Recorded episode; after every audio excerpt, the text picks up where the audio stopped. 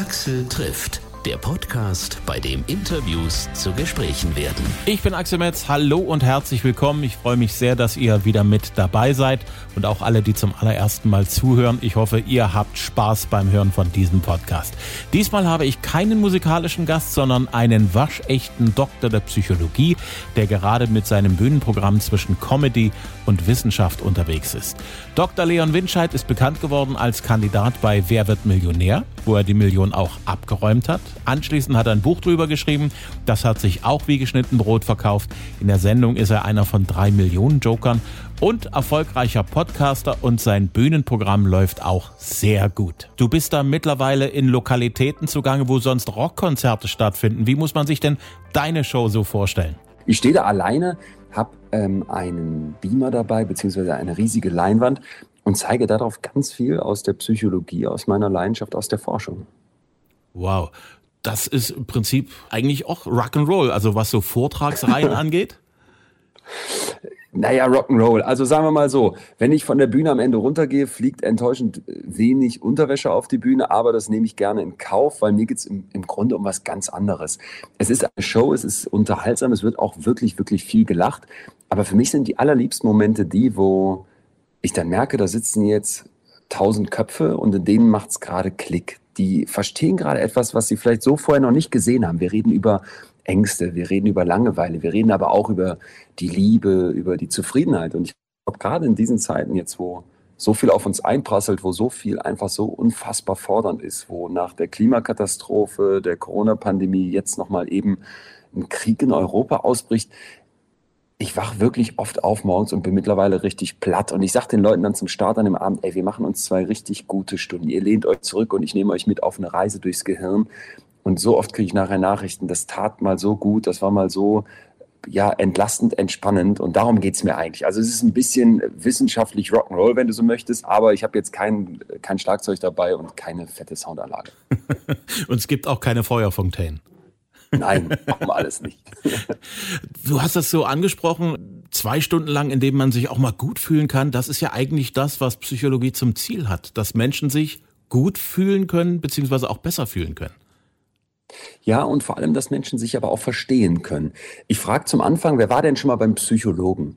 Und dann erlebe ich immer wieder, dass wirklich nur so ein paar Hände hochgehen. Aber man muss sich mal klar machen, dass jeder vierte Deutsche einmal im Jahr, jeder vierte, die Kriterien einer psychischen Störung erfüllt. Und so weit müssen wir noch gar nicht gehen. Ich glaube, so viele von uns kennen das, dass man wirklich viel Stress hat, dass man nachts vielleicht nicht richtig durchschläft, dass man die ganze Zeit den, den Eindruck hat, ich renne und renne im Hamsterrad, mache immer mehr, tue immer mehr und bin trotzdem nicht ganz zufrieden mit mir.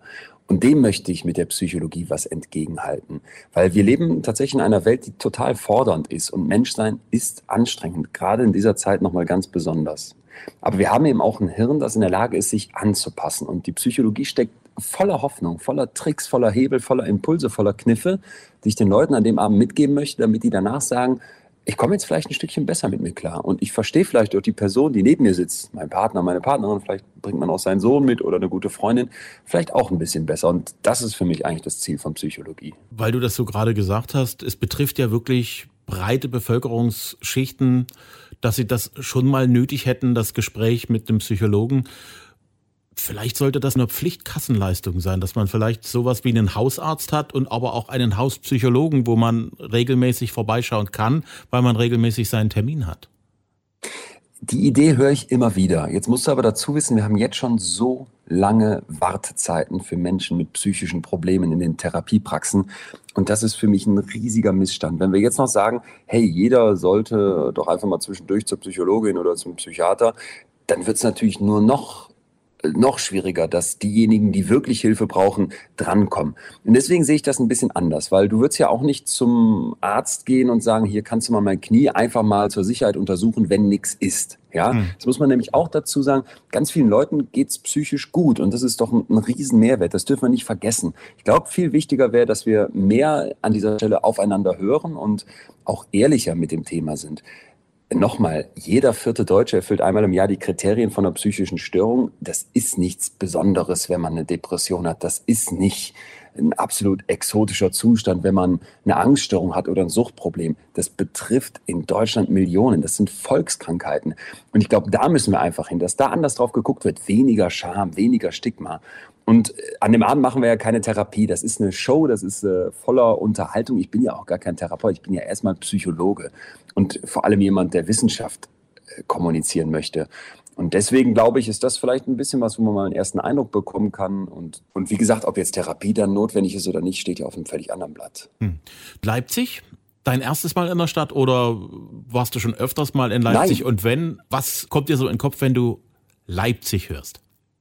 Total begeistert bin ich aus Berlin, vor, ist jetzt ja vor Corona, schon ewig her, vor zwei, drei Jahren, sind wir mit Freunden rübergefahren haben also ein kleines, ein kleines Apartment gemietet und dann sind wir Stand-up, nee, nicht Stand-up paddeln, sondern wir sind Kanu gefahren mitten in der Stadt. Dann waren wir in einem kleinen Café, jetzt habe ich den Namen vergessen, aber da gab es so richtig schön äh, Pancakes morgens und so ein, so ein super liebevoll gemachtes Frühstück. Abends sind wir dann noch durch so, durch so ein paar Bars gezogen.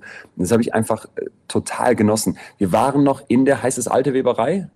Und da war eine Ausstellung, eine Fotoausstellung also so diese Kombi aus äh, Kultur, irgendwie alles, äh, alles, alles so, hatte, hatte so was Nettes, was so ein Sommertag auch mit sich bringt. Und ähm, ja, dieses ganze gastronomische drumherum, Studis, also ich habe es total genossen. Wie war es mit Dresden?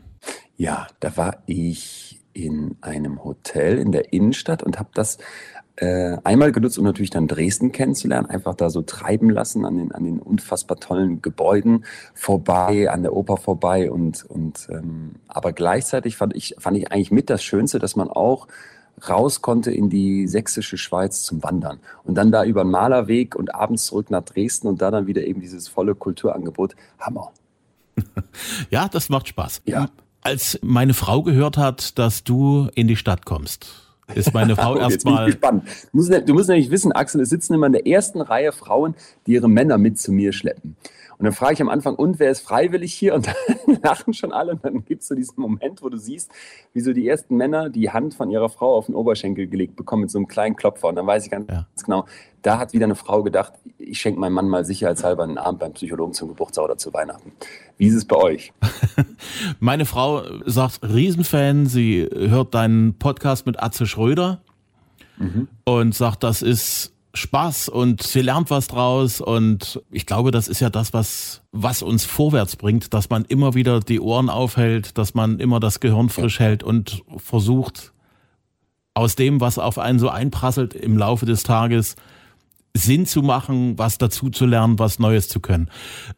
Ich bin ja, nachdem ich gemerkt habe, ich darf dich interviewen, habe ich mal so ein bisschen rumgegraben, was man so über dich weiß ich bin tatsächlich, der Name, den hatte ich so ein bisschen im Hinterkopf und da war irgendwas mit Fernsehen und so stimmt, Millionär, du hast die Million dort abgegriffen, du hast das Schiff gekauft, das Günter Jauch heißt, du äh, hast ein Buch geschrieben, wie man bei Günter Jauch eine Million gewinnt. Und dann, äh, das ist ja eigentlich nur der, ein kleiner Teil deines Lebens. Du hast ja so irre viel schon gemacht. Woher nimmst du die Energie und die Kraft dort zu sagen, ich mache heute einen Podcast, dann habe ich das und das Fernsehen möchte was von mir, Buch schreiben muss ich ja auch noch und dann gehe ich auch noch auf Tour.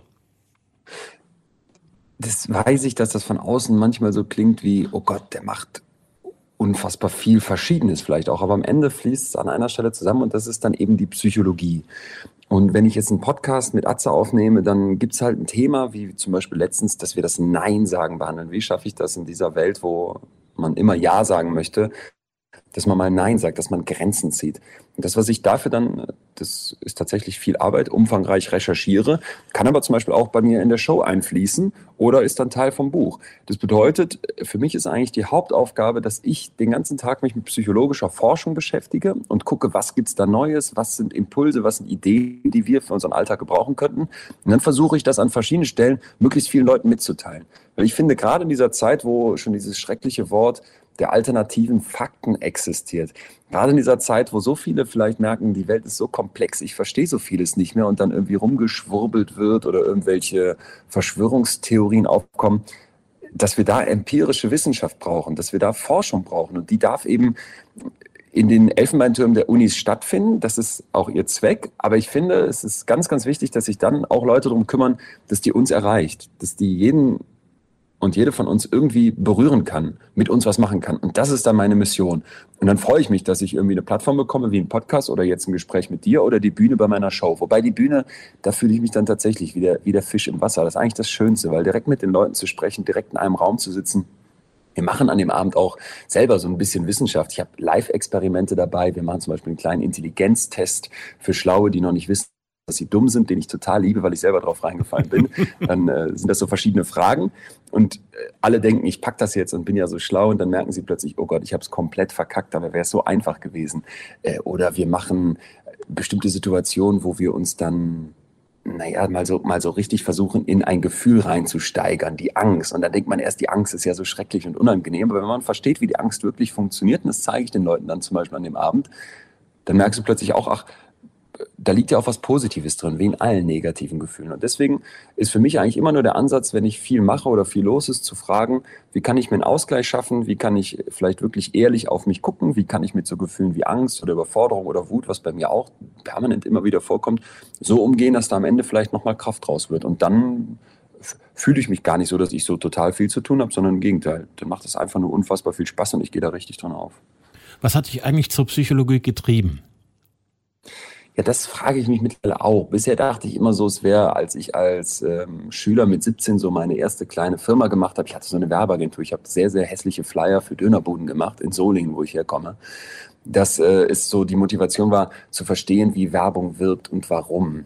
Aber sehr, sehr schnell schon im Studium habe ich dann gemerkt, Psychologie ist viel mehr als irgendwie Manipulation in Werbung. Psychologie ist die Wissenschaft vom Erleben und Verhalten. Wie erlebe ich die Welt und wie verhalte ich mich in der Welt? Und ich war immer schon so dieses Kind, das, kennst du diese Gläser, wo man so um eine Lupe draufklappen konnte und dann saß da irgendwie eine Spinne drin oder ein kleiner Marienkäfer, den man gefunden hat, um den sich genau anzugucken? Ja das war ich immer. Ich hatte immer so ein Glas und war immer so der Naturforscher. Und äh, irgendwann ist es dann vielleicht so, dass man sagt, jetzt habe ich genug Marienkäfer gesehen, jetzt will ich mal komplexere Sachen sehen und dann zu versuchen, den Menschen zu begreifen, wieso wir ticken, wie wir ticken, das ist mittlerweile eigentlich meine, meine Hauptmotivation. Das ist spannend mit der Werbung. Werbung versucht ja Verhalten zu ändern. Sprich also äh, Cola-Sorte A ist die meistgekaufte, ich habe aber die Cola-Sorte B in der Hand und ja. will die verkaufen. Wie kriege ich die ganzen Leute, die eigentlich immer A kaufen, weil sie das schon immer so gemacht haben, wie kriege ich die dazu, mal meine auszuprobieren und die vielleicht auch besser zu finden? Ich habe sehr schnell mit dieser ganzen Werbepsychologie gebrochen und damit nicht mehr wirklich was zu tun, was hm. mich ehrlich gesagt sehr freut. Aber so ein paar Tricks gibt es natürlich. Einer ist Verknappung. Ich tue so, als gäbe es davon nur ganz wenig. Hm. Ne? So, das siehst du jetzt vielleicht gerade bei Sneakern. Da, sitz, da sitzen dann zum Teil Teenies in Zelten und campieren zwölf Stunden, 20 Stunden vor so einem Nike-Store, bis der endlich aufmacht, damit sie dann diesen einen Sneaker, den es wirklich nur einmal gibt, sie endlich kaufen können für 300 Euro und der danach für 800 Euro an, an Leute auf Ebay verkaufen können, die es nicht geschafft haben, die Nacht vor diesem Store zu campen. Das ist was, was Marken gerne machen und wie Werbung gut funktioniert.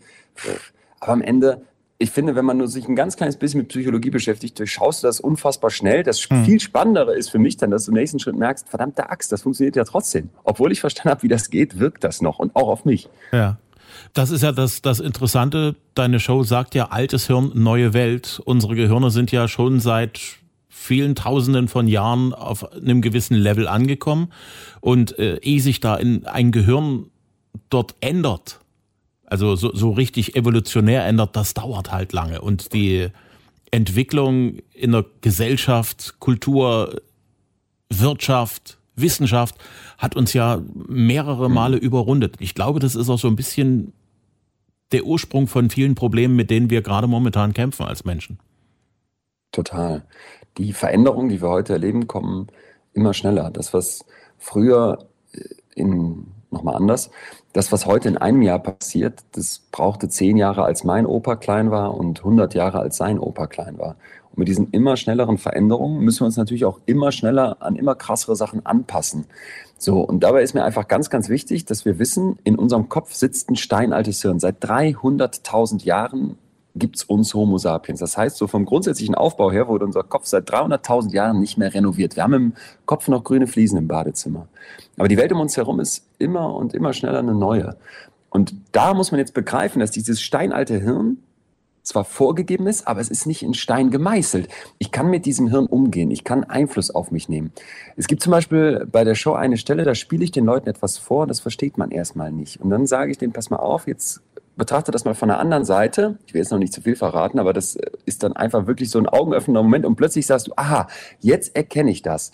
Und da merkst du, okay, eben hat dein Hirn das nicht begriffen. Und dann kommt ein Impuls von außen, das ist mein Ziel für den Abend, den Leuten viele Impulse fürs Leben mitzugeben. Und plötzlich checkt dein Hirn das. Das heißt, in diesem kurzen Moment hat sich dein steinaltes Hirn ein bisschen verändert. Und das ist mir ganz, ganz wichtig. Bei allem, was gerade schwierig ist, bei allem, was gerade falsch läuft, bei allem, was gerade wirklich einen fertig machen kann, es gibt Grund zur Hoffnung. Und wir können uns auch in kurzer Zeit anpassen. Der Mensch ist ein unglaublich zähes Tier. Also jetzt nicht den Kopf in den Sand stecken, sondern gucken, was kann ich tun für mich selber, vielleicht auch für die Leute in meinem Umfeld.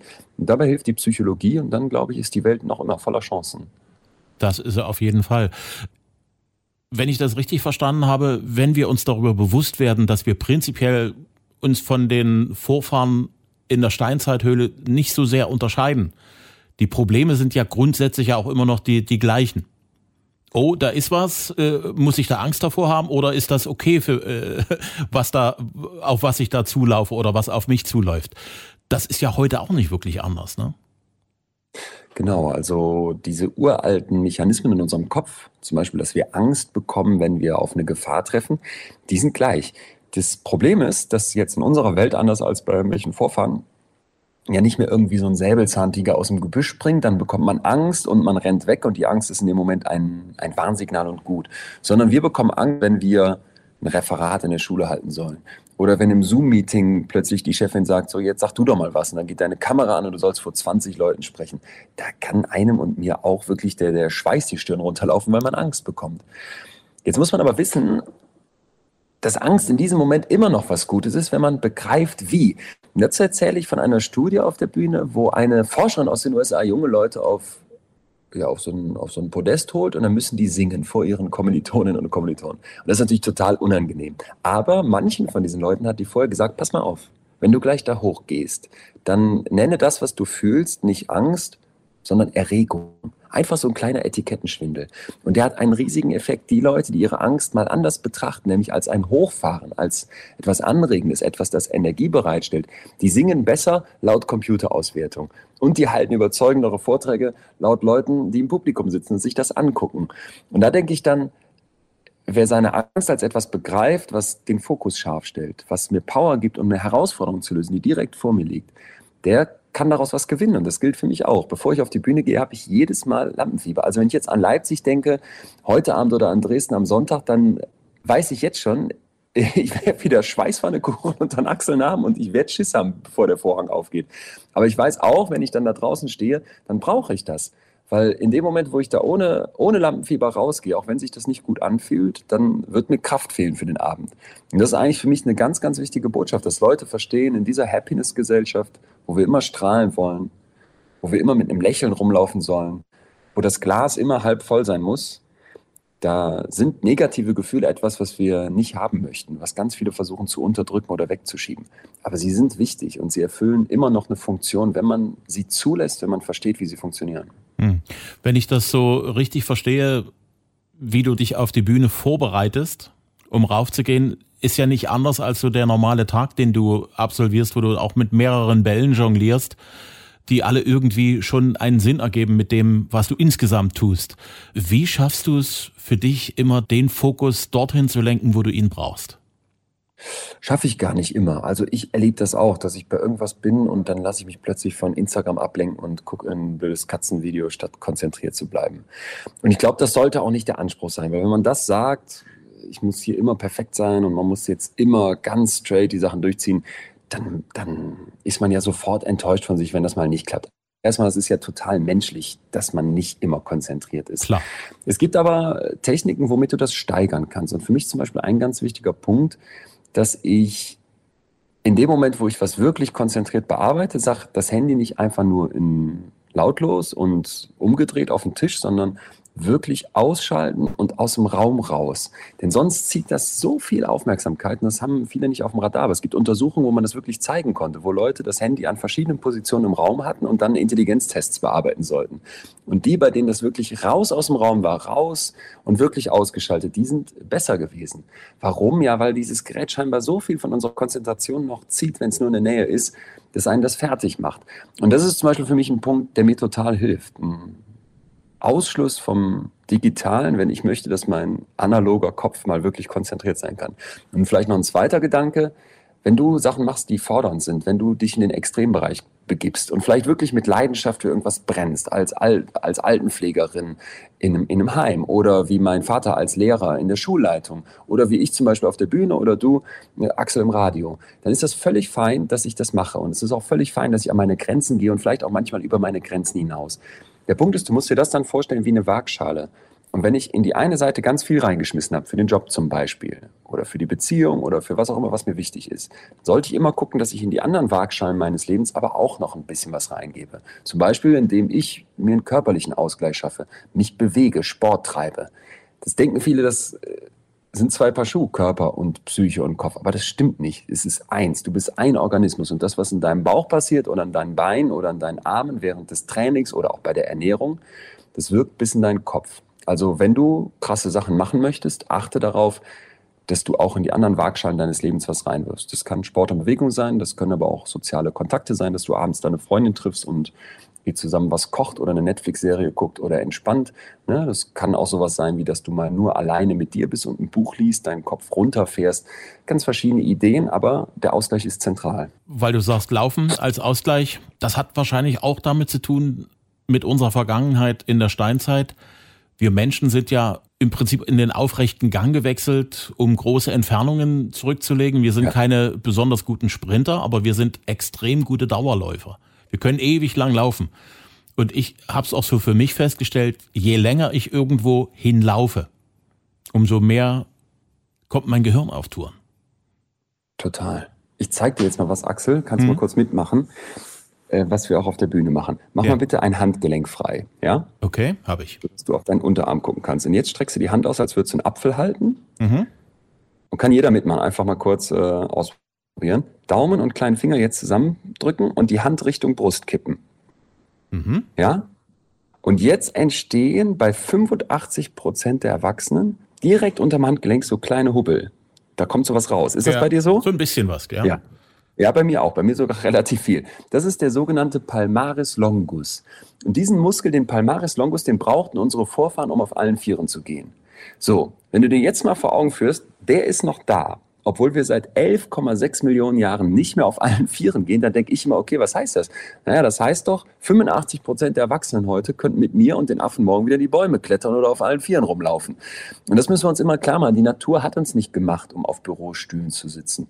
Die Natur hat uns gemacht, um in Bäume zu klettern. Wir haben Rücken, weil wir fürs Klettern gemacht sind, nicht fürs Sitzen. Und wir haben Rückenhaare und Zellulite, weil der Natur wichtiger war, dass wir einen kalten Winter überleben, statt im Sommer auf Instagram geil auszusehen. Und das, was du gerade beschreibst mit dem Gehen, steckt genau in die Kerbe. Mach dir klar, dass du ein uralter Organismus bist mit ganz, ganz viel Vergangenheit. Und das sollten wir berücksichtigen, wenn wir in dieser Welt heute leben. Das heißt jetzt nicht, dass wir alle zurück in die Steinzeit müssen, uns von irgendwelchen Beeren oder Nüssen ernähren und auf Bäume klettern sollten.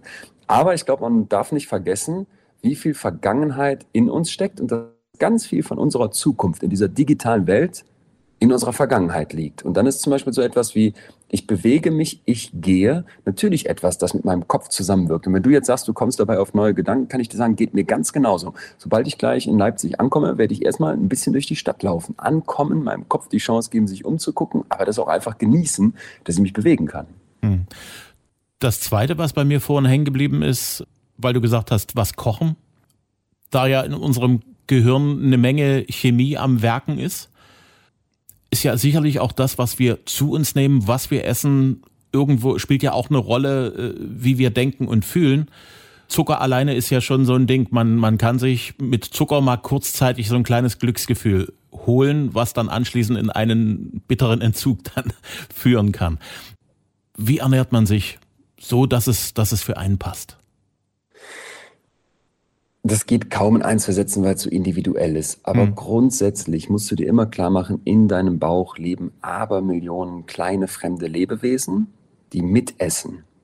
Ne? Und diese Lebewesen sind Millionen, Milliarden Jahre alt. Und deren Verdauungstrakt ist nicht für sowas gemacht wie Geschmacksverstärker, Farbstoffe, irgendwelche künstlichen äh, Zuckerersatzprodukte.